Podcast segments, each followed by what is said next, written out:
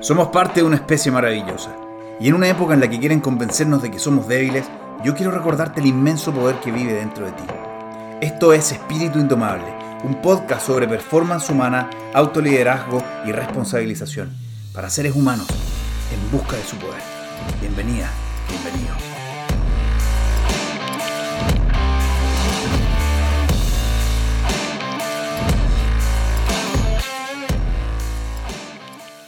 Hola, yo soy Enrique y quiero comenzar este segundo episodio de Espíritu Indomable dándote las gracias porque el primer episodio, llamado Hacernos Cargo, ha tenido hasta aquí muchas reproducciones, mucha gente lo ha compartido, mucha gente se ha suscrito, mucha gente lo ha calificado y eso me tiene muy contento porque el feedback hasta aquí es muy positivo em, y quiero repetirte cuál es mi garantía.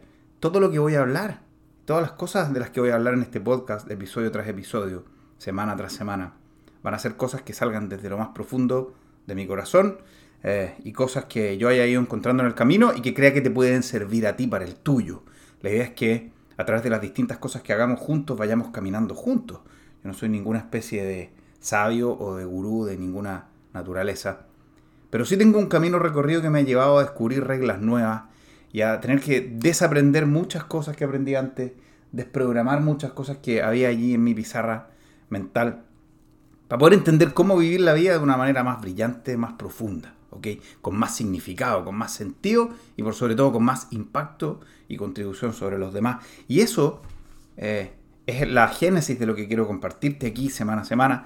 Así que para cerrar esta primera, esta primera locución, muchas, muchas gracias. Y ahora quiero hablarte sobre algo que nació ayer en una conversación de auto con mi hijo menor, Santiago, que tiene 6 años. Estábamos hablando sobre el podcast porque a mis hijos les presenté la introducción del podcast, estaban muy contentos. Porque ellos saben, y es parte de, mi crianza hacia ellos, ellos saben que somos una especie fuerte. Ellos saben que los humanos somos fuertes, que no somos debiluchos, frágiles, débiles, que nos vamos a morir. Ellos lo saben desde chicos. Y son dos pequeños guerreros que vienen también a entregar su propia luz y a descubrirse y a descubrir su propia sombra para poder integrarla en su camino y caminarlo de la manera en la que ellos decidan conscientemente hacerlo.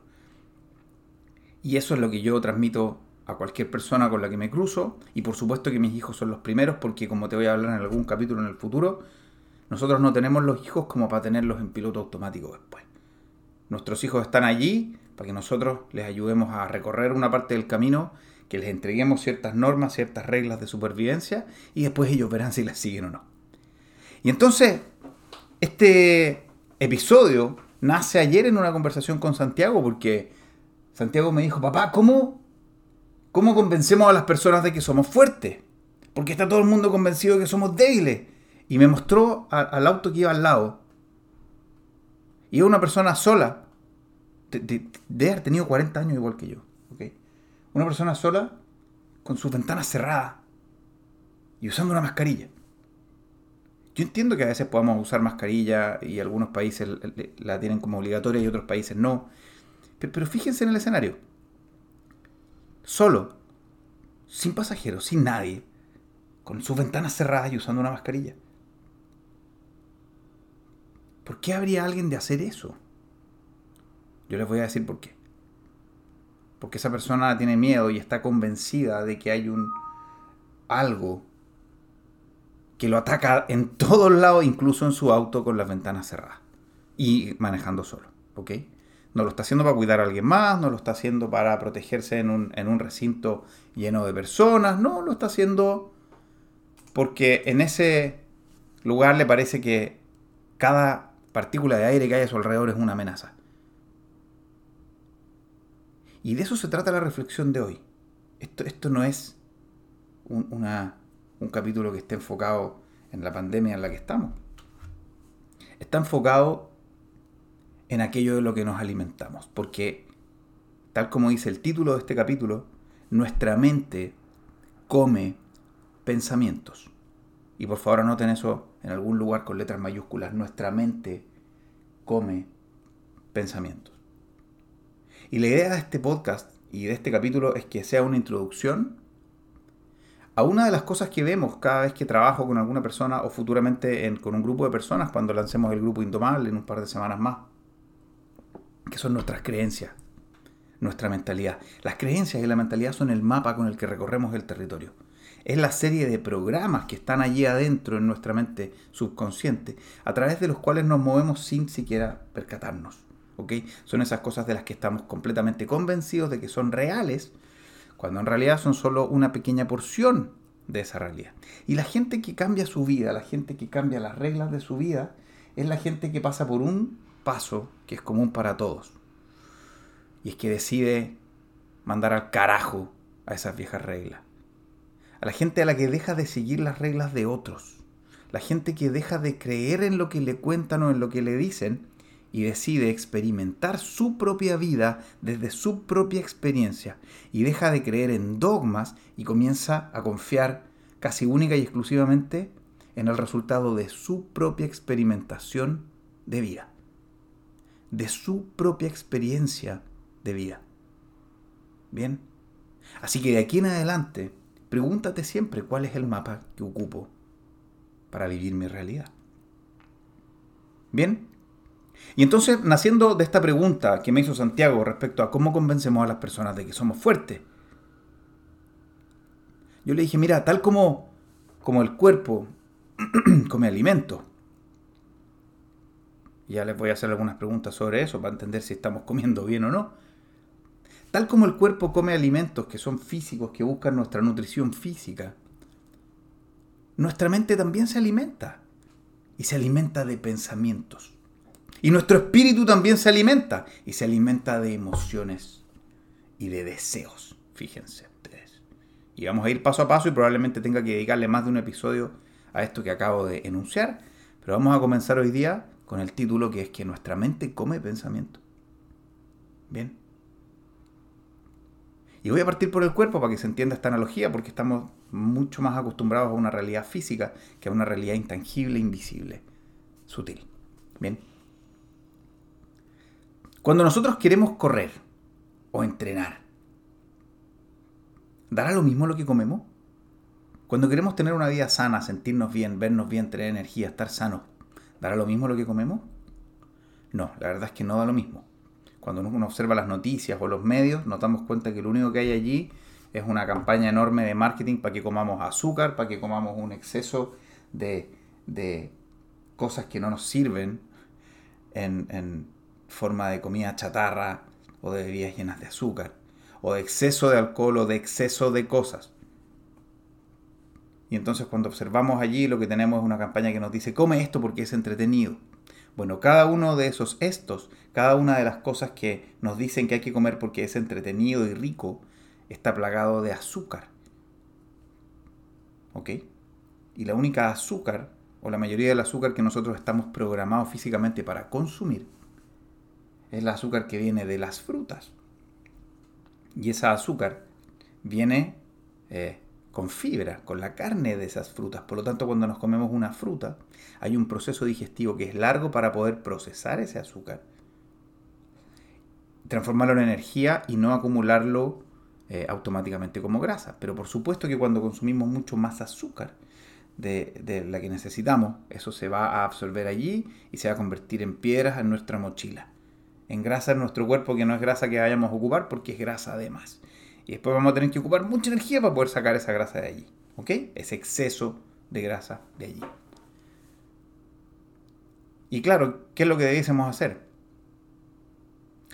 No hacer dieta, no tener que sufrir haciendo ejercicio, deporte cuando no nos gusta, o comer pura lechuga y agua, creyendo que con eso nos vamos a sanar. No, lo que tenemos que hacer es restablecer nuestro equilibrio, nuestro balance, volver a comer como comíamos hace miles de años, comer comida salida de la tierra, porque eso trae todos los nutrientes que necesitamos. ¿Para qué? No para no enfermarnos, fíjense, saquemos el foco de la enfermedad, sino para mantenernos sanos, en salud. Enfoquémonos de aquí en adelante, no en la enfermedad, sino en la salud. ¿Bien? En la salud, porque ese es nuestro estado natural. Tal como nuestro estado natural es un estado de máxima abundancia de todo y no de escasez como nos quieren hacer creer, nuestro estado original es de salud. Y así como aplica para el cuerpo, aplica también para la mente y para el espíritu. Y antes de seguir con la mente y el espíritu, les quiero hacer una analogía. Para los que tenemos automóvil, para los que tenemos auto, ¿Qué pasa si yo quiero hacer un viaje a la carretera austral, que es un lugar en Chile maravilloso en el sur, que queda a miles de kilómetros al sur de donde yo vivo, que es Santiago de Chile? Imagínense que tenemos nuestro auto, nuestra camioneta, nuestro jeep, lo que sea, preparado. Y hay tres tipos de combustible. Y queremos hacer un viaje en el que queremos que el auto se comporte muy bien. De hecho, queremos que se comporte especialmente bien porque vamos a tener tramos de cientos de kilómetros en los que no vamos a poder recibir ayuda de nadie si es que nos quedamos en pana. Eh, ¿Alguien cree que nosotros iríamos a la estación de servicio, a la estación de, combustible, y le pondríamos al auto el peor combustible que hubiera disponible? ¿Alguien haría eso? ¿En su sano juicio? ¿Tendría sentido hacer un viaje aventurero, desafiante, largo, riesgoso, y darle a nuestro auto el peor combustible? Bueno, la respuesta es bien obvia, ¿no? La respuesta es que no.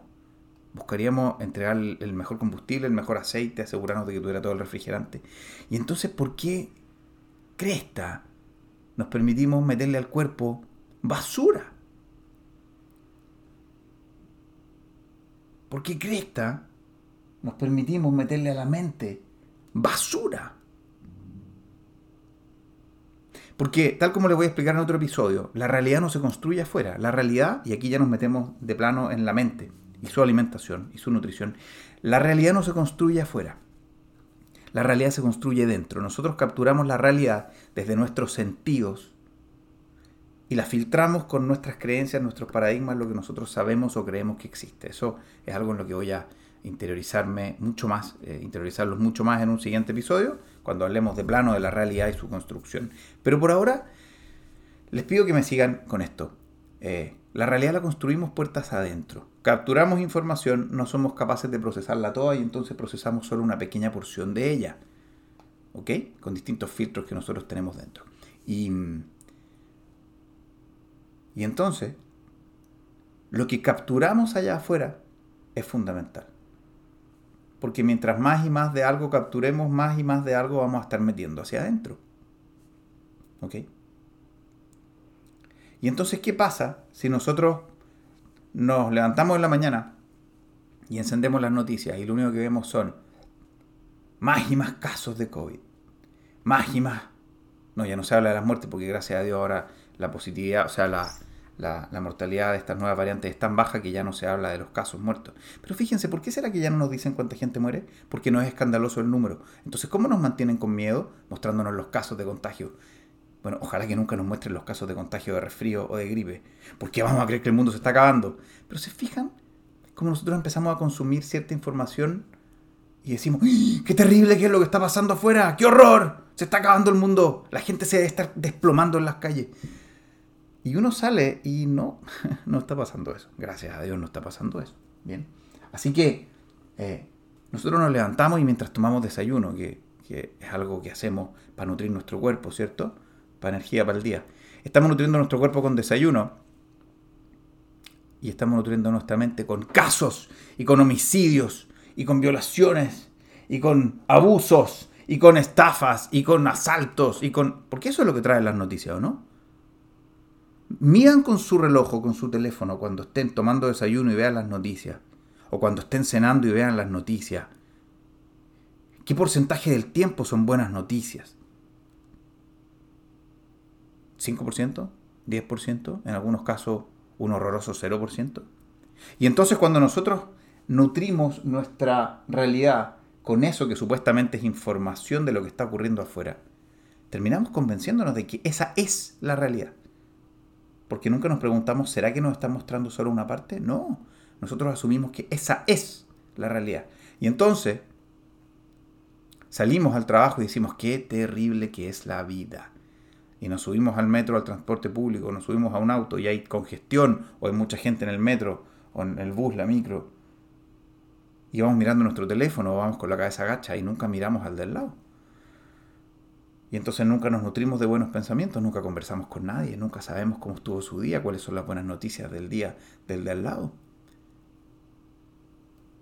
Y llegamos convencidos de lo que vimos en la mañana, de que ese horror que vimos es la realidad. Y hacemos eso en la mañana y hacemos eso en la noche. Y aquí les voy a decir algo que es pavoroso. Hay dos momentos en el día en el que los seres humanos estamos en trance. Porque tal como les voy a explicar unos episodios más adelante, existe algo que se llama nuestra frecuencia de ondas cerebrales. Cuando ustedes me están escuchando y yo les estoy hablando, estamos en algo que se llama una frecuencia de beta baja. ¿ok? Estamos en una frecuencia que nos mantiene relativamente alerta de lo que está pasando a nuestro alrededor. Pero cuando nosotros nos relajamos, nos concentramos o meditamos o, entramos en algún estado de trance liviano, nuestra frecuencia cerebral baja hacia un nivel llamado alfa. ¿Bien? Y cuando bajamos aún más y nos acercamos casi a un estado somnoliento o de sueño, estamos en un estado cerebral que se llama teta. Y cuando estamos en ese estado teta y alfa, todo lo que aprendemos se queda allí más rápido y más profundo. El estado cerebral teta es el estado de hipnosis. Cada vez que usted hace hipnosis y usted se convence de cosas de manera casi inconsciente, es porque eso se programa allí en estado teta. Cuando se realizan ciertas técnicas de reprogramación mental no consciente, como por ejemplo la autoobservación neutroconsciente, de la que quizás les voy a hablar en el futuro y que es una técnica magnífica, potentísima, o cuando se hacen eh, eh, viajes chamánicos, por ejemplo, que es otra cosa de las que les voy a hablar en el futuro probablemente, eso se hace en estado alfa y en estado teta. Porque lo que hacemos quienes nos dedicamos a esas cosas es desprogramar algunas supuestas reglas o convencimientos que ustedes pueden tener y programar otros nuevos encima que les sirvan para esta parte del camino y para el futuro. Bien. Y entonces, esos dos momentos de trance en los que estamos en estado alfa y en estado teta, son cuando estamos recién despertando y cuando estamos a punto de dormirnos. Porque la frecuencia cerebral es como un motorcito, es como un motorcito que va un poco más rápido cada vez o como un poco más lento cada vez. Cuando estamos terminando el día, bajamos un poco cuando ya estamos yéndonos a acostar y, empezamos a, llegar al estado de vigilia y después al estado de sueño. Bajamos desde estado beta a estado alfa y a estado teta y estado delta. Y en la mañana cuando despertamos, venimos de una frecuencia delta. A todo esto, la frecuencia delta es la frecuencia en la que dormimos. ¿Bien? La frecuencia asociada al sueño profundo. Cuando estamos en estado delta, el cerebro empieza a acelerar cuando empezamos a despertar y empieza a generar ondas teta, después alfa y finalmente beta cuando usted ya está bien despierto, bien despierta. Y como les dije recién, esos son los momentos de aprendizaje más profundo. Cualquier cosa que nosotros veamos, leamos o escuchemos al principio del día o al final del día es algo que se nos queda ahí adentro, de manera más profunda y no como un aprendizaje superficial. Y por favor recuerden, ¿a qué hora estamos viendo las noticias? Ese horror de mundo que nos están mostrando. Lo estamos viendo apenas despertamos y apenas nos dormimos o cuando estamos a punto de dormirnos. Pero qué coincidencia que las noticias sean a primera hora en la mañana y a última hora en la noche. ¡Qué coincidencia! No, Powan. Por supuesto que no es coincidencia. Usted puede lucubrar en cuáles son las razones por las cuales las noticias son todas negativas. Yo le puedo dar una. El miedo nos mantiene conectados a ese evento que estamos viendo, porque nuestro cerebro quiere protegerse y quiere aprender más de ese evento para tener toda la información necesaria para poder protegerse. Y entonces, ¿qué es lo que ocurre cuando terminamos de ver una noticia y vienen los comerciales de las noticias? ¿Cambiamos el canal o nos quedamos allí? Nos quedamos allí porque decimos, bueno, estoy alerta, esto está terrible, entonces voy a ver los comerciales y después voy a seguir viendo las noticias porque me van a seguir diciendo qué es lo que está pasando y me lo dicen para que yo me cuide y yo me proteja. Seguro, por supuesto que sí. Y lo que hacen entre medio es venderle publicidad, que es el canal que ellos utilizan para poder financiar ese noticiario. Bingo. No es la publicidad la que está financiando esos noticiarios del horror. Eres tú al verlo. Tú, el que financia ese noticiario. Y esto es una idea tremendamente peligrosa. Por eso debes difundirla, si es que te hace sentido. Y entonces quédate con una tarea hasta aquí. Apaga las noticias por una semana. Infórmate por otros medios, por internet, o, simplemente deja de ver noticias una semana porque el mundo no se va a acabar o no va a cambiar radicalmente en una semana. Deja de ver noticias por una semana y después cuéntame cómo te sientes. Cuéntame cómo está tu nivel de miedo, cómo está tu nivel de agobio, cómo está tu nivel de ansiedad, cómo está tu nivel de angustia después de solo una semana de dejar de ver virus, muertes, casos, crímenes, catástrofes. Y en lugar de hacer eso durante esa hora, hora y media que le dedicas al día a nutrirte de eso tan edificante, sal a la calle, camina, mira a tus semejantes y mira su rostro. Porque la gente que anda en la calle a la hora de las noticias es gente libre, es gente que no ve las noticias por algo está en la calle. Y fíjate qué es lo que está haciendo. Está paseando a sus mascotas, está caminando, está tomando aire, está conversando con alguien. Está tomando un café mientras camina, está observando la naturaleza, está haciendo deporte, está entrenando, se está nutriendo su cuerpo, su espíritu. Leyendo. ¿Quién crees que vive una vida más feliz? La gente que está pegada a los noticiarios viendo todo lo malo que supuestamente es la realidad. O la gente que está allá afuera, entrenando, abrazando un árbol, meditando o leyendo a la hora de las noticias. Y empieza a observarte después de eso. Y empieza a observar qué es lo que ocurre contigo, con tu estado de ánimo, con tu energía, con tus emociones y por sobre todo con el resultado de todo eso, que es tu salud. Así que aquí sí te invito a hacer una dieta de desintoxicación profunda de las noticias y de todos los agoreros que dicen que el mundo se está muriendo. Porque no se está muriendo. Porque no se está muriendo.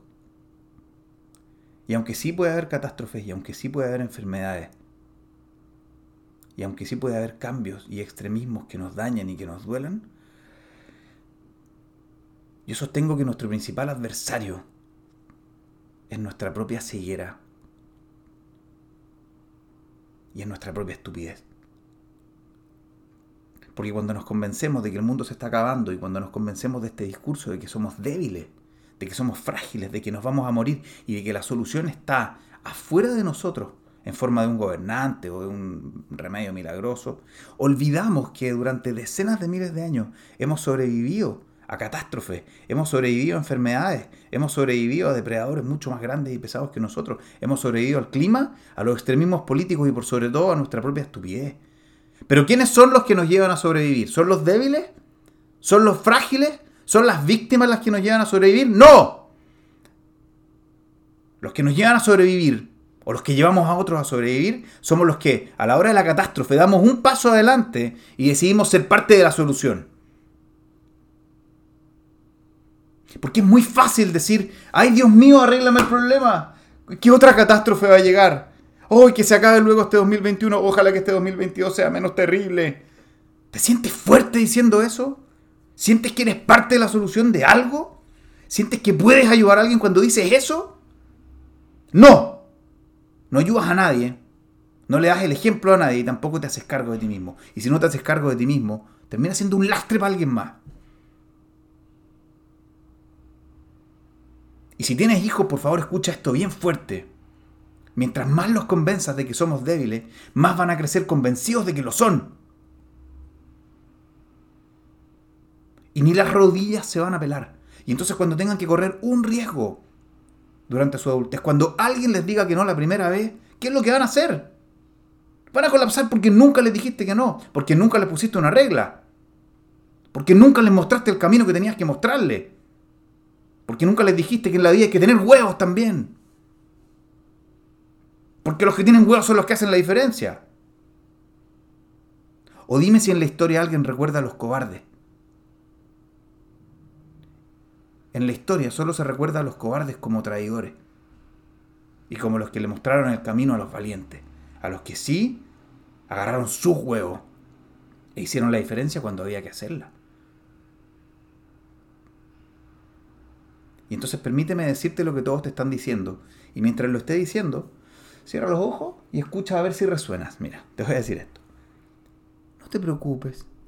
Eres frágil, eres débil. Está bien ser como eres. No te preocupes, eres suficiente. Eres amado. No te, no, no te hagas problemas, no te preocupes. Está todo bien, está todo bien. Mira, el resto, el resto es, el problema, el resto es el tóxico. El resto son todos narcisos y son todos malos y ellos te han hecho daño, pero no es tu culpa. Tú, tú mantente siendo como eres. Está bien, está todo bien, está todo bien. ¿Alguien de los que está escuchando resuena con la imbecilidad que acabo de decir? ¿Alguien? Ahora permítete cerrar los ojos de nuevo, salvo que vayas conduciendo. Y escucha esto que sí te voy a decir. Escucha que eres parte de una especie fuerte, que estás lleno de poder, que no tienes que empoderarte desde afuera y que no toda tu protección y tu salud va a venir desde afuera. Todo lo que eres ya lo tienes. Y gracias a que te ha pasado todo lo bueno y lo malo que te ha pasado hasta aquí, es que vas a poder seguir adelante recombinándote, redescubriéndote, reenamorándote de ti. Entendiendo lo fuerte, lo poderoso y lo cabrón que eres. Porque en una época en la que se romantiza la fragilidad y la debilidad, somos los que entendamos que somos una especie fuerte y que tenemos que estar honrados de pertenecer a esta especie fuerte y que entendamos que somos libres, poderosos y soberanos los que vamos a sacar este país y este mundo adelante. Porque eres fuerte y en ti vive una versión de ti que no tienes idea que existe. Y no es que te la pongas desde afuera y no es que lo tengas que solucionar desde afuera. Porque lo tienes como derecho de nacimiento. Tienes máximo poder, máxima abundancia y máxima libertad como derecho de nacimiento. Y ahora después de escuchar eso, ¿aún sigues creyendo que eres débil? No tiene ningún sentido, ¿cierto? No tiene ningún sentido. Bien, tu tarea para esta semana es que si resuenas con esto lo compartas, lo difundas, lo amplifiques con otras personas, que les digas a los que tienen huevos que hablen, que sean capaces de decir lo que sientan que tienen que decir que defiendan su libertad, su soberanía y por sobre todo su poder interior, su poder personal, que es algo de lo que vamos a hablar mucho, que es algo que se ha ocultado durante milenios para poder mantenernos controlados a través de las tres emociones con las que nos controlan, que son el miedo, la culpa y la vergüenza. Y voy a llegar un capítulo entero a explicarte por qué. Bien. Así que sabiendo que eres fuerte, permítete compartir este podcast, suscríbete, comparte esta idea si quieres, califica el podcast coméntalo. Todo eso que haces es un grano de arena más para convertirte en parte de ese ejército de personas libres que tenemos que salir a ser parte de la solución en una etapa tan, tan loca como esta, en que la gente de verdad se convenció que es débil. Ah. Y ahora ya tú sabes que no lo somos. Así que comparte la idea con las demás. Bien, comparte la idea con todo el mundo. Porque viniste a ser parte de la solución.